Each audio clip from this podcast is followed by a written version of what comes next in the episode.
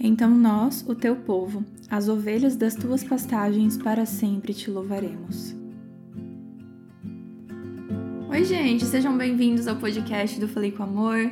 Eu sou a Gabi Saltier e hoje nós vamos falar um pouquinho sobre como nós tendemos a nos justificarmos mediante os nossos pecados e às vezes até nos vitimizarmos. Tudo isso baseado no Salmo 79, um salmo da família de Asaf. Eu estou um pouco rouca e sabe por quê? Porque hoje eu gravei uma aula super longa do Clube de Leitura FCA, o Clube do Falei com Amor. Eu sentei aqui para gravar o vídeo e eu não parava mais de falar sobre o livro Manso e Humilde, do Dane Ortlund. O Clube de Leitura do Falei com Amor é trimestral e temático, e o tema desse trimestre é As Virtudes de Jesus, e nós começamos lendo o livro Manso e Humilde, depois nós vamos ler Milagres do C.S. Lewis e por último, Em seus passos o que faria Jesus. Nós estamos apenas no primeiro livro e por enquanto as inscrições estão fechadas, mas no intervalo de um livro para o outro eu vou abrir algumas vagas, então fique atento ao Instagram do Falei com Amor, arroba Falei com Amor,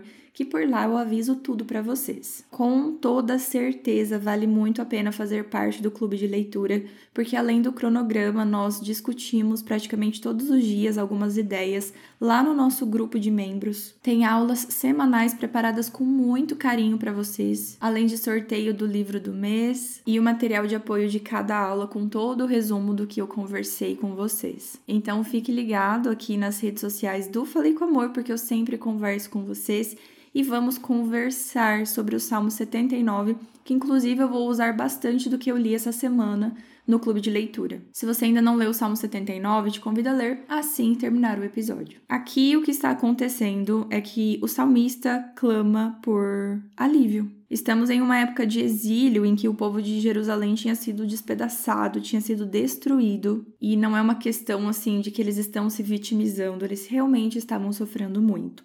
Porém, ali no versículo 8, diz assim: Não cobre de nós as maldades dos nossos antepassados, venha depressa ao nosso encontro a tua misericórdia, pois estamos totalmente desanimados. Então, aqui, ele não diz que está sofrendo à toa, não diz que está sofrendo por acaso. Ele realmente comenta para que Deus não cobre deles a maldade que os antepassados haviam cometido. Então ele não diz assim: olha, o meu povo não tem culpa alguma no cartório, né? Nós estamos sofrendo à toa. Ele realmente confessa: olha, os antepassados fizeram maldade, mas não cobre de nós tudo isso. E eu fiquei pensando que muitas vezes, quando nós sofremos alguma coisa, nós tiramos a culpa de nós e nos vitimizamos mediante o nosso pecado. É difícil quando a gente peca e realmente compreende que aquilo era errado, que aquilo era pecado e vai até Cristo, vai até Deus para pedir perdão e transformação. No livro Manso Humilde, eu li essa semana, inclusive, é, o Danny Ortlund, que é o autor, comentando que nós não precisamos ensinar uma criança a mentir. Isso a criança faz. Quando você pega a criança fazendo alguma coisa que ela não deveria e você pergunta, ela fala: Não foi eu, foi Fulano. Ou não, eu não fiz isso. E em nenhum momento da vida você para e fala assim: Olha, hoje eu vou te ensinar a jogar a culpa no outro amiguinho, né? As crianças elas fazem isso naturalmente porque nós fazemos isso naturalmente. Nós tiramos a culpa de nós. Então, quando nós pecamos, é muito mais fácil falar que pecamos porque era mais fácil, era mais confortável, ou porque nós precisamos, né? Nossa, naquele, naquele determinado momento eu precisava fazer isso porque não tinha outra saída. E aí a gente minimiza o que a gente fez, a gente se vitimiza, joga culpa em todo mundo, mas não revela a culpa que nós temos, a responsabilidade que nós temos mediante o nosso pecado. Nós não somos meras vítimas, nós não somos vítimas do pecado. Nós somos vítimas da tentação, a tentação vem sem que a gente peça por ela. Às vezes a gente abre portas e a gente permite que seja tentado, não desviando de situações que claramente para nós será um desafio. Um exemplo claro, né? Nossa, eu não consigo manter a moralidade sexual no meu namoro, mas também não se ajuda. Faz questão de ficar sozinho em um quarto escuro trancado. É claro que dessa forma a tentação virá. Então, se você quer deixar de beber, você não compra álcool e coloca na sua geladeira. Só que muitas vezes a tentação vem independente da sua ação ou não.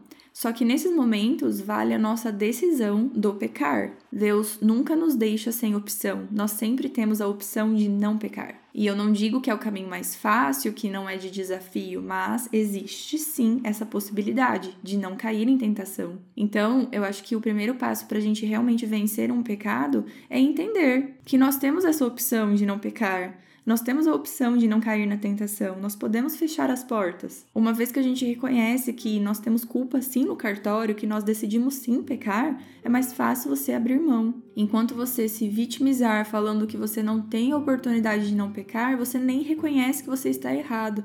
Reconhecer que está errado é o primeiro passo para começar a acertar. E por fim, todos os erros que nós cometemos têm uma consequência que vem diretamente com o nosso erro em si, o nosso pecado em si. As consequências que nós colhemos são frutos de nossas decisões. Não significa que Deus é mau, mas Deus é justo. Porém, tudo em nossa vida, seja bom, seja ruim, vem das mãos de um Deus que é amoroso e que preza pelo nosso melhor. Então, às vezes, Deus permite com que as consequências cheguem, mas justamente para que a gente perceba aonde está nosso erro. Então não se incomode com a ira de Deus. Essa ira vem de um Pai amoroso que se importa com nossa vida e que permite sim o desconforto, mas por prezar tanto o nosso caráter. Talvez se o povo não tivesse passado por um exílio, eles jamais teriam voltado para o caminho correto, não teriam percebido aonde eles chegariam com aquelas decisões. Por isso, agradeça,